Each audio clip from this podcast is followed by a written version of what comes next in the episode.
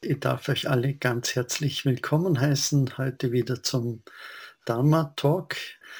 Ich darf dich ganz herzlich begrüßen, Matthias. Äh, für alle, die dich noch nicht kennen, vielleicht ganz eine kurze Einführung mit der Bitte, dass du das noch ergänzt. Äh, ich ich kenne dich schon ewig äh, gefühlt. Äh, wir sind uns Anfang der 90er Jahre im Purek begegnet bei den Kobun Sessions. Äh, und du zu deinen Lehrern zählen nicht nur der Kobun, sondern auch der Chogyam Trungpa. Äh, Matthias ist seit vielen Jahren sowohl auf dem Zen-Weg als auch im tibetischen Buddhismus unterwegs. Äh, und du warst äh, lange Jahre, äh, also was habe ich da gesehen, Direktor vom Shambhala Training Zentrum in Wien, äh, Resident Teacher im französischen Shambhala Zentrum, du bist international unterwegs als Dharma-Lehrer und es freut uns ganz besonders, dass du dir Zeit genommen hast, dass du uns heute einen Dharma-Vortrag hältst. Ja, damit übergebe ich an dich, Matthias. Danke vielmals, äh, Manfred, und äh, danke äh, euch allen, dass, dass ich mit euch äh, zusammenkommen kann.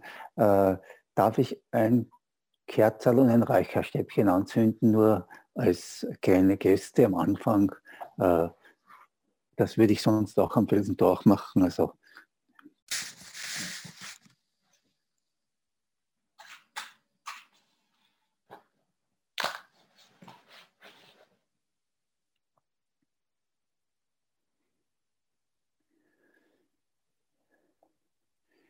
Ja, danke äh,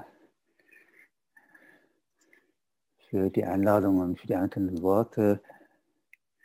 Wie soll ich sagen? Äh, Manfred äh, und ich sind so Dharma-Brüder. Wir haben viel gemeinsam Herr Kobun äh, in Purek praktiziert. Und das war eine, ein schöner äh, es war eine intensive Zeit, sagen wir so. Ähm, ich drehe mich eigentlich im Kreis, ja. Und äh, von Zeit zu Zeit äh, äh, frage ich mich, wo das hingeht. Also was ich mir jetzt sage im Moment, der Frühling lässt sich ja nicht aufhalten. Ja, da kann man tun, was man will, der Frühling kommt. Ja. Äh, so gern wir, äh, ich könnte äh, guten Abend sagen, aber es ist ja nicht mehr Abend. Es ist ja noch eine Zeit bis dahin. Es hat sich schon geändert, das mit dem Licht. Und ähm, ja, auch die Gefühle mit dem Frühling, die kommen, lassen sich nicht äh, unterdrücken. Ähm, dieser Prozess der Öffnung ist etwas, was äh, einfach von selbst passiert, wenn wir äh, uns nicht zu sehr äh, dagegen stemmen. Ähm, da hebt es mich immer wieder aus, ja, äh, dass das irgendwie so geht. Ich äh, äh, versuche dazwischen zu funken. Ja, und äh, das zu beobachten äh, ist mein Weg. Ähm, ich äh, habe für äh, die heutige, äh, für den heutigen Vortrag eine kleine Strophe ausgesucht aus einem wunderschönen Text aus dem 15. Jahrhundert. Der stammt von einem Mönch aus äh, Tibet, der hieß Tokme Sangpo. Ja. Tokme heißt so viel wie, das ist die tibetische Version von Asanga oder der ohne Hindernisse. Und Sangpo heißt äh, gut. Und äh, der war ganz gut äh, damit, äh, mit Hindernissen umzugehen. Und hat für sich ähm, einen kleinen Leitfaden äh, verfasst mit 37 kleinen Strophen. Und das ist bekannt geworden, dieser Leitfaden, äh, weil er den hinterlassen hat in der letzten. Er wurde auch, äh, hat eine schwierige Kindheit gehabt. Dogme hat mit drei Jahren seine Mutter verloren, zwei Jahre später seinen Vater, dann war er bei der Großmutter Und die Großmutter ist dann gestorben, wie er so neun Jahre alt war.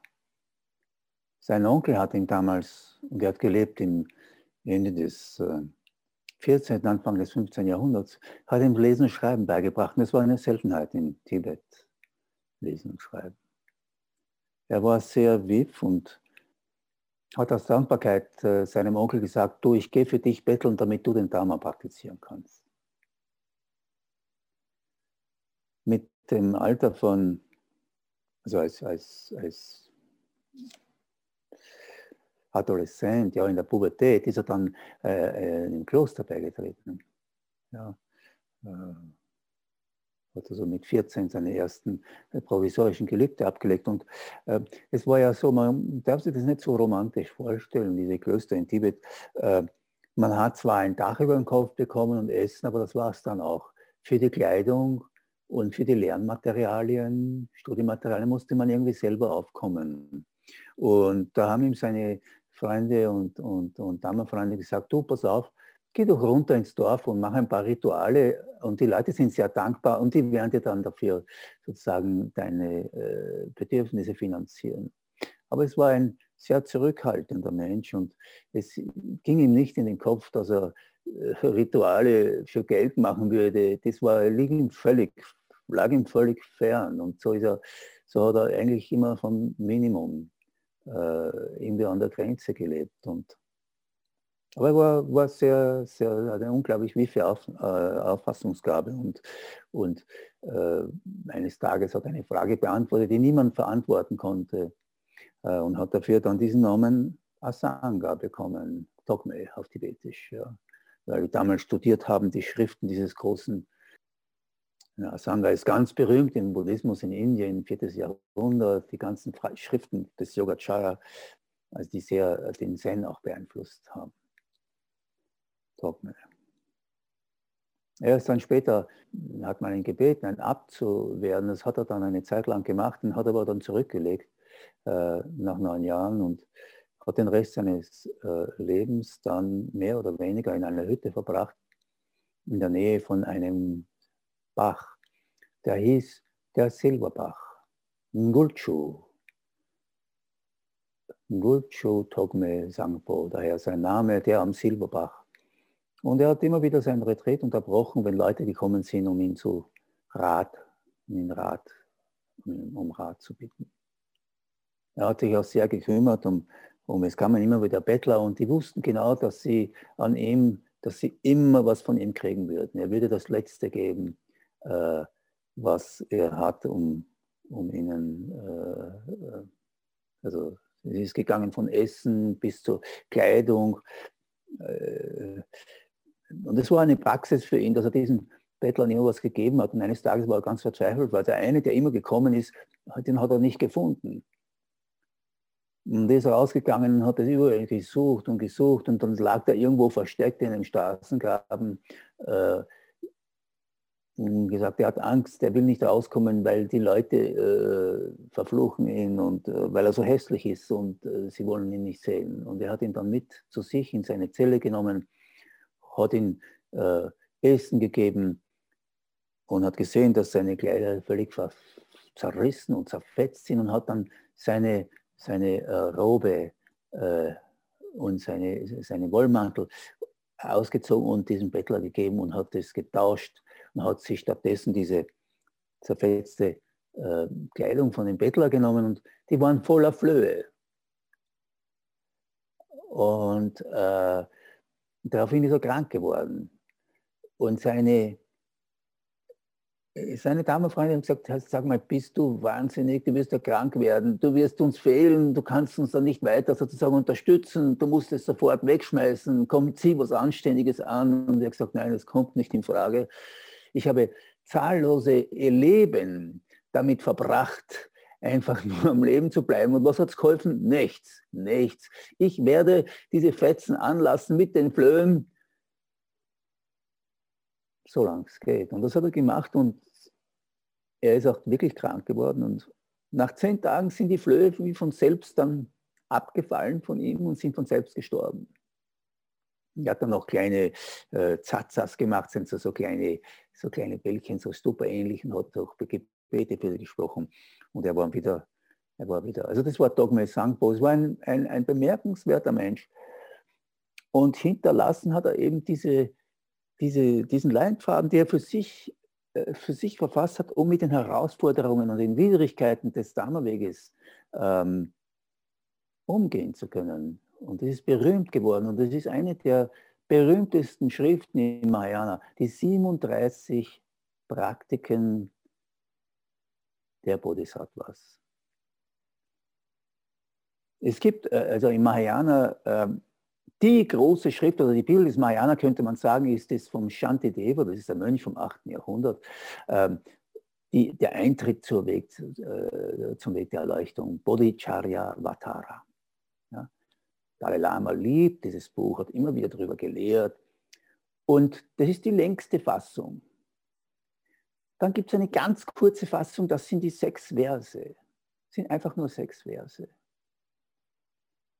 Tangri, äh, ja, das sind sechs Verse. Und die mittlere Fassung ist dieses, die sind, äh, das ist ein Tibeter. Ja?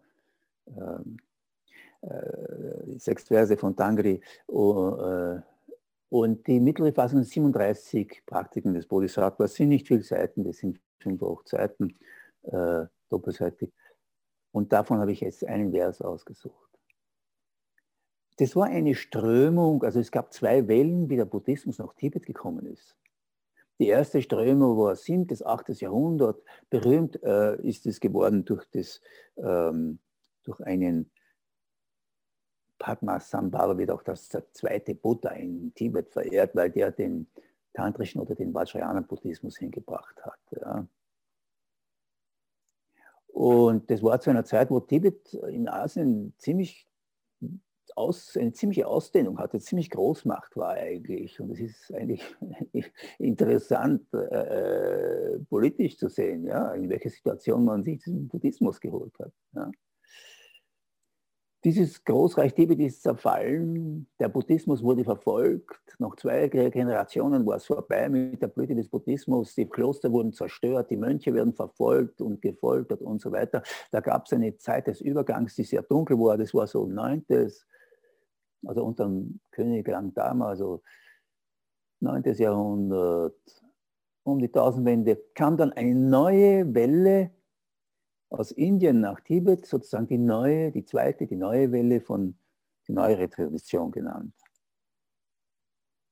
Und die haben was nach Tibet gebracht, was was ganz Besonderes war. Das nennt man Lo-Jong, Mind Training. Lo heißt so viel wie Geist und Jong heißt kultivieren, Low könnte man auch als Einstellung, also geistige Einstellung bezeichnen und Jong heißt trainieren, kultivieren, sich bemühen, etwas entwickeln. Ja? Also dass man eine gewisse geistige Einstellung entwickelt.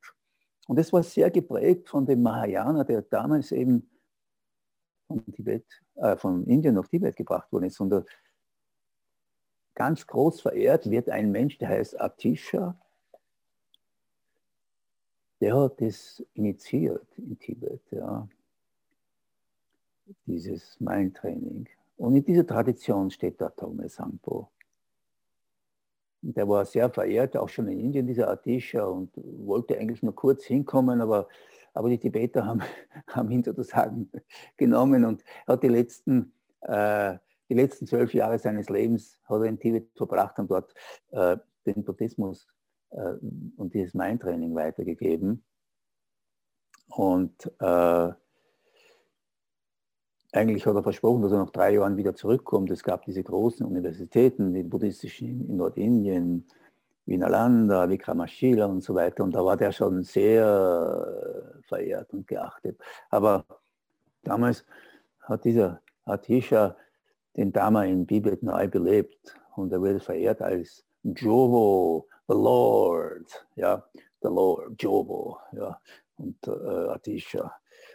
Und der hat also dieses Geistestraining, diese Einstellung des selbstlosen, äh, des Mitgefühls äh, anderen Wesen gegenüber und die Praxis von Tonglen nach Tibet gebracht. Und da entstand eine ganze Tradition, diese Tradition, äh, die, äh, das waren viele Einsiedler und die haben, die haben so markige Sprüche, markige Sprüche äh, geprägt, ja, die also wirklich den, den, den Buddhismus reduziert haben als, als ganz wesentliche kurze Merksprüche. Das sind diese Lojong-Slogans. Ja. Ja, und das, das war eine Strömung, die hießen die Kadampas. Ka heißt so viel wie das Wort. Und Dam heißt äh, sich an dieses Wort halten, dieses Wort auch üben oder in die Tat umsetzen oder erleben. Und mit K haben sie eigentlich das Wort Buddhas gemeint und mit Dam heißt sich äh, bemühen oder sich binden an diese an, an die praktische Ausführung von dem. Ja, es war eine sehr, also sehr pragmatische Richtung. Und da ist dieses Mindtraining also, äh, praktiziert worden. Diese Strömung ist dann aufgegangen in allen anderen äh, Linien Tibets, ja in allen Traditionen des tibetischen Buddhismus, also in der Tradition von Dalai Lama, in der Tradition der Rothüte, der Karmapas, der Kagyus, in der Tradition der alten Tradition, in Nyingma. Also alle haben sozusagen dieses Mindtraining in sich aufge und fortgeführt, aufgezogen. Also das führt uns dann zu diesem Vers, den ich jetzt zum Besten geben möchte. Und da möchte ich ein bisschen was sagen dazu, den Dogma Sangpo geschrieben hat. Unter den 37 man könnte sagen, diese 37 Praktiken der Bodhisattvas beinhaltet den gesamten Weg vom Anfang bis zum Ende, vom Einstieg in die Praxis bis zur Erleuchtung. Und das ist auch sozusagen eine ähm, man könnte sagen, Dama for Dummies. Ja, da gibt es ja diese, diese Serie, ja. Also für diejenigen, die keine Ahnung haben, bitte da, das habt und dann äh, mit dem kannst du dich auf den Weg machen. Ja. Also diese 37 Praktiken was ist eigentlich sowas. Ja. Und es sind so kleine Sprücheln, so kleine Strophen. Und ich habe eine fantastische Übersetzung. Äh, die auf Englisch, die man auch ins Deutsche übertragen hat. Also im Englischen heißt es Reflection on Silver River. Das ist der Silberbach, wo er gewohnt hat, der gute Mann, ja. Und das, der, der, Übersetzer heißt Ken McLeod, der ist schon über, der ist 73 Jahre alt mittlerweile. Und äh, den hat man diese 37 mit in die, in die Hütte gegeben, wie der auf drei Jahre ins Retreat gegangen ist. Und der hat nicht gewusst, was er damit anfangen soll. Und später, wie es ihm ziemlich schlecht gegangen ist und gesundheitlich und äh, psychisch und alles Mögliche. Und äh, dann ist er draufgekommen, ja hoppla, da habe ich doch diese, diese Gebrauchsanweisung. Und dann hat er das ausgezogen. Nicht? Und dann hat ihm das, das hat in ihm gearbeitet. Und immer wieder später ist er auf das zurückgekommen. Und nachdem er ein sehr gutes Sprachgefühl hat, eine wunderschöne Übersetzung. Im Deutschen gibt es auch, hat einen komischen Titel. Deutschen Verleger sind da nicht so. Also die haben das so übersetzt wie äh, Glück schenken, Freude nehmen, ein, so, durch das Auf und Ab des Lebens oder so ähnlich. Das hat die Silvia Wetzel das rausgegeben, diese Übersetzung. Aber zu diesen vier Zeilen von diesem Dogma Sampo, äh, die ich, äh, die ich äh, äh, zum Besten geben wollte. Also wenn du deinen Ärger, den Feind nicht besiegst, hast du, je mehr du die Feinde im Äußeren besiegst, desto mehr werden sie. Also wenn du einen Ärger, den Feind im Inneren nicht besiegst, je mehr du im Äußeren besiegst, desto mehr werden sie. Erwecke das Heer der Freundlichkeit und des Mitgefühls. Unterwerfe deinen eigenen Geist. Das ist die Übung eines Bodhisattva. Wenn du deinen Ärger, den Feind in dir nicht besiegst, je mehr Feinde du im Äußeren besiegst, desto mehr werden sie. Erwecke das Heer der Freundlichkeit und des Mitgefühls. Unterwerfe deinen eigenen Geist. Das ist die Übung eines Bodhisattva. Also ich wollte über etwas sprechen, was ich häufig erlebe und mit dem ich etwas, mit dem ich auch äh, zu kämpfen habe. Das ist äh, dieses Phänomen, nicht? Ärger, Irritation, ja, dass man sich an etwas stößt und sich aufreibt und äh, etwas als feindlich erlebt und anfängt dagegen, äh, dagegen zu sein. Und, äh, und das erzeugt eine innere, äh, sowas wie ein inneres Feuer. Ja? Und das, äh, wie gehe ich damit um? Nicht? Und es ist so, dass oft so ein reaktives Muster sich einstellt, dass man halt, wenn man sich angegriffen fühlt, schlägt man zurück. Ja? Wenn man irritiert ist, dann sagt man irgendwas Ungehaltenes, ja? was sehr leicht den anderen verletzen kann. Ja? Man wird, äh, das Gefühl, ich habe das Gefühl dann, ich möchte diese Irritation äh, loswerden und sag irgendwas oder mach irgendeine Geste oder irgendwas, was, was den anderen äh, wo ich das, den Gedanken habe, das könnte den anderen stoppen. Ja, also die, dieses, dieses Gefühl, äh, angegriffen zu sein, nach außen hin zu wenden und den Angriff äh, sagen, nach außen hin zu lenken, auf eine andere Person. Es kann auch ein Gegenstand sein oder sowas. Was dahinter steht, ist eine Art innere, so eine Ungeduld oder ein inneres Verletztsein, eine, ein etwas nicht aushalten können, ja, eine Intensität, ein etwas, etwas, was brennt im Inneren. Ja. Das Gefühl, ich möchte dem entkommen. Und wie gehe ich damit um? Also wenn du deinen Ärger, den Feind in dir nicht besiegst, je mehr du Feind im Äußeren besiegst, desto mehr werden sie.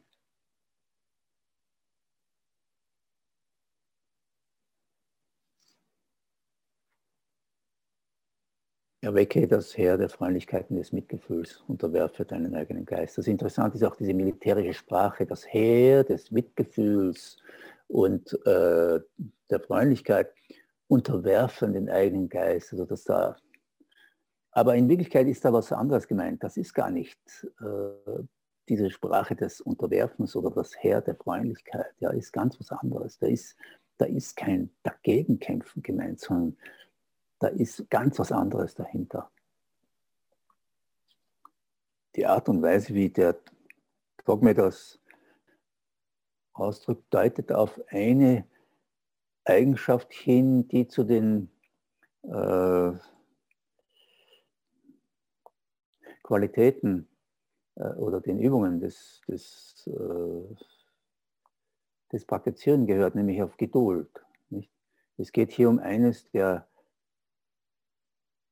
der äh, Eigenschaften, die wir brauchen, um auf dem Weg weiterkommen zu können, ja, um auf dem Weg gehen zu können. Äh, das ist die Geduld. Äh, und das, deutet darauf hin, dass wir einfach in diesem Ärger Also das ist ja wirklich eine intensive, eine große herausfordernde Praxis, einfach das zu erleben, ohne äh, in ein Muster zu verfallen, das zu äh, ein reaktives Muster. Das heißt, ich drücke die Irritation nach außen aus. Ich versuche das loszuwerden. Ja. Es geht ihm nicht darum, das zu unterdrücken. Also wenn der sagt, unterwerfe deinen Geist, dann heißt das, bleib in diesem Zustand. Ertrage ihn.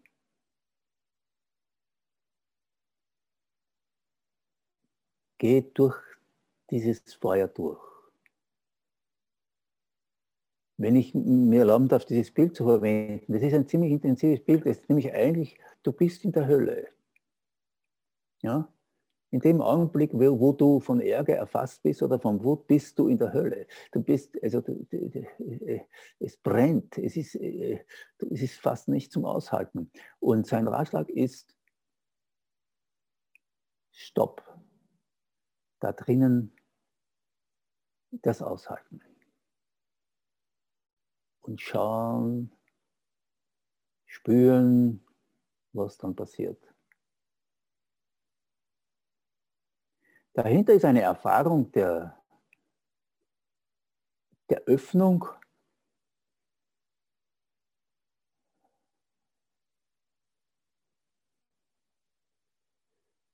des Ertragens, ja, des Aushaltens.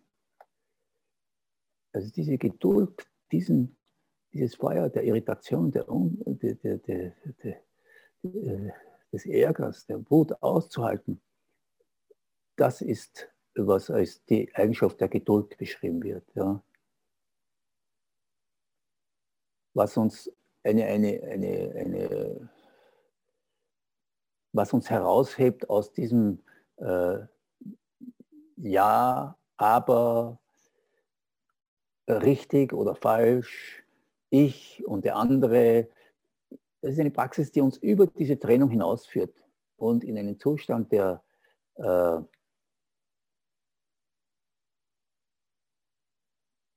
der auch beschrieben wird als, als transzendent, das heißt über das Ego hinausgehend, über das Leiden hinausgehend. Aber es ist, wie gesagt, ein Weg durch die Hölle. Nur wem gehört sie? Ja. Hm. Ähm, Freundlichkeit, also Freundlichkeit und Mitgefühl heißt ja eigentlich äh, Freundlichkeit zu sich selber. Das heißt nicht, wenn er sagt, unterwerfe deinen Geist, heißt das äh, nicht, dass man dieses Gefühl unterdrückt. Ja. Äh, es ist auch nicht gemeint damit, dass man das ausagiert. Das ist weder unterdrücken noch ausagieren. Ausagieren wäre eine andere Form der Flucht.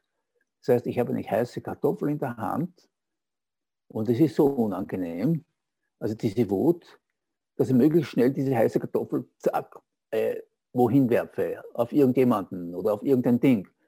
Und das Resultat ist, kommt sofort auf mich zurück. Resultat ist, ist es wird heißen, wenn du diesen Ärger ausdrückst, bist du sozusagen gefangen, kommst du aus der Hölle nicht heraus. Ja? Es kommt immer wieder auf dich zurück. Und du hast keine Freunde. Du hast keine äh, keine Freude. Du verbrennst in, dieser, in diesem Ärger, in dieser Wut. Ja? Du kannst es nicht loswerden. Du hast gedacht, du könntest es loswerden, indem du es auf einen anderen schmeißt oder projizierst oder auf ein Ding. Und damit bist du gefangen und damit bist du in der Hölle. Und du entkommst dem nicht. Das heißt, dass alle Freude, alle Freunde, alles ist futsch in dem Moment, wo du diesen Ärger, äh, wo du in, dieses Reak in diesen Reaktionsmodus gehst. Ja.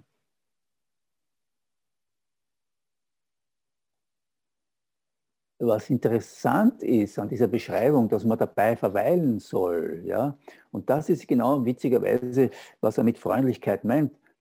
Freundlichkeit oder Mitgefühl heißt zu erleben, diesen Zustand und sich dafür nicht zu äh, tadeln oder zu verurteilen oder zu schämen, sondern wirklich durch diese Intensität durchgehen und schauen, was da passiert. Das wird also dann der direkteste, unmittelbarste Weg angesprochen, um mit dem Ärger und mit der Wut äh, umzugehen. Aber der ist eine ziemliche Herausforderung, weil du musst wirklich in dem Moment auch mit dieser Intensität aushalten können. Das verlangt große, wie wir sagen, äh, ziemliche Courage, aber auch eine, eine, eine, also nicht in den Reaktionsmodus abzurutschen, den man so gewohnt ist. Ja. Die Tibeter haben dieses Bild, also wenn das Schwein äh, seinen Rüssel in, in, den Zaun vom Gemüsegarten steckt, dann äh, schlag schnell auf den Rüssel drauf, weil sonst frisst er dir alles ab. Also sie meinen ein Wildschwein oder was. Ja. Äh, in dem Fall ist das Wildschwein äh, ein, ein Symbol für, für diesen Reaktivmodus, ja, für, dieses, für diesen äh, Geisteszustand, der uns völlig äh, verblendet ja, und gefangen nimmt. Dass man in dem Moment, wo man das sieht, äh, sozusagen dabei das äh, also nicht agiert. Ja,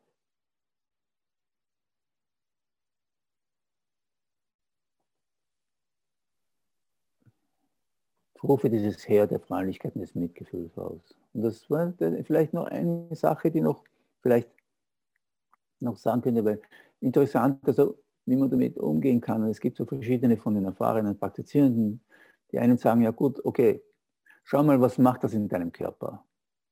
Ja. Wo, wo, wo spürst du das? Wo fühlst du das? Wo brennt es? Ja. Also, dass man es physisch auch erlebt diese, dieses Eingesperrtsein, diese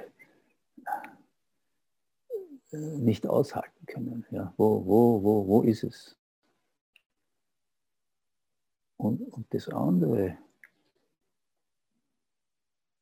ist da, da drunter, da ist da noch was anderes drunter. Und das ist interessant, nämlich dass wir versuchen, etwas zu verbergen oder etwas zu beschützen, nämlich so ein Gefühl des Verwundetseins, dieses Wundsein. Ja. Wir haben einen, einen sehr empfindlichen Teil in uns, man könnte sagen, das ist unser Herz oder das, der, der, der, Punkt des Mitgefühls oder das, der sehr sehr, sehr empfänglich und sehr äh, empfindlich ist und den wollen wir sozusagen unbedingt beschützen und, und gehen daher in die Abwehr und gehen in das Zu, in, die, in, das, in, in diesen Zu ja. und Angriff. Ja, also das ist eine andere Seite, ist auch interessant, einfach zu schauen, ja, was ist denn da los jetzt? Was ist denn, wo, wo, wo ist dieses, dieses Verletzliche in mir? Ja.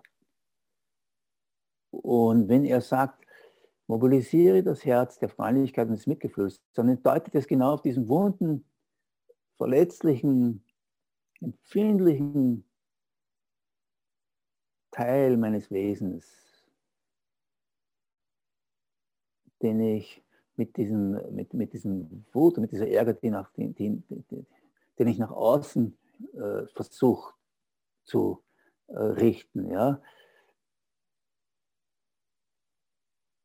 Heißt es also nicht nach außen, sondern nach innen spüren. Ja, was ist da jetzt los? Wo habe ich diese, dieses, da kommt noch etwas hinein. Nämlich vielleicht kann ich spüren, dass ich nicht allein bin als jemand, der sich aufregt, der irritiert ist, der wütend wird, der den Ärger verspürt, sondern dass es einfach Teil ist dieser menschlichen Existenz. Nicht? Das ist einfach Teil des Lebens. Nicht? Manche Sachen sind nicht angenehm, einfach unangenehm. Und das zu sehen, dass das etwas ist, das mich eigentlich als Mensch kennzeichnet. Ja. Also das ist ein, ein ganz wichtiger Punkt in diesem Training, im Lojong-Training, diese Entwicklung, dieses, dieses äh, Spüren des, der Verletzlichkeit und der, äh, ja, und, und, und wie ich versuche, das zu beschützen, indem ich mich ab, abschotte. Ja, oder eine Art Panzer mache. Es heißt, Geduld ist die, der beste Schutz. Ja? Und mit Geduld, das ist, was hier angesprochen wird, die Geduld ähm, heißt so viel wie ertragen. Also die Unannehmlichkeiten, das widerwillige Ertragen. Ja? Und traditionell wird dieses, diese Eigenschaft der Geduld sehr hoch gepriesen und gesagt haben, Also du, du hast die Unheimlichkeiten des Lebens ertragen. Dann die Undankbarkeit eines anderen ertragen. Oder die, die, die, wenn ein anderer dich verletzt oder dir wehtut, das nicht nur ertragen, sondern ihm sogar dankbar sein, weil du könntest gar keine Geduld üben, wenn du nicht einen anderen hast, der dich provoziert, ja, der deine Geduld äh, auf die Probe stellt. Daher den anderen hochheben und ihn wertschätzen dafür, was er einem angetan hat. Ja. Also Verletzungen, Verleumdungen, Undankbarkeit und so weiter und so weiter. Ja. Das heißt, zu sehen, dass in uns das, was reagiert, ist eigentlich nur das Ego. Ja. Aber das Ego, wo, wo, wo ist es? Wo ist ja die Grundlage? Genau hinschauen. Letzten Endes, da ist eigentlich nichts. Ne? Also Geduld. Und das dritte in der Ertragen, in der Geduld, eine dritte Eigenschaft ist die, dass man geduldet, duldet die Unannehmlichkeiten, die die wir in Kauf nehmen, wenn wir praktizieren. Ja, also früh aufstehen oder die Kälte oder der Hunger, also was auch immer wir in Kauf nehmen, damit wir uns Zeit nehmen praktizieren. Und, und das, das, das, das Tiefste ist, keine Angst haben vor dieser Erfahrung der Offenheit oder der, was manchmal auch als, als ich suche jetzt nach einem Wort, weil eigentlich kann man das nicht mit einem Wort ausdrücken. Ähm, die Tiefe, ja, die Erfahrung der Tiefe oder der, der völligen Offenheit. Manche Leute sagen also Leerheit oder Erleuchtung oder was auch immer. Also diese Erfahrung des plötzlichen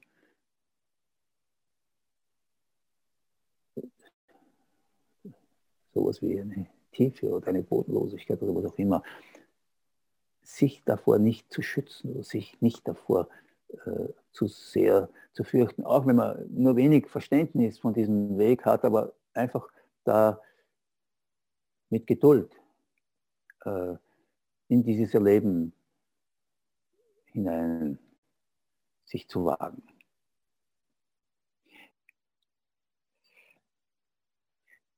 Vielen Dank für eure Aufmerksamkeit und euer Dasein. Dankeschön.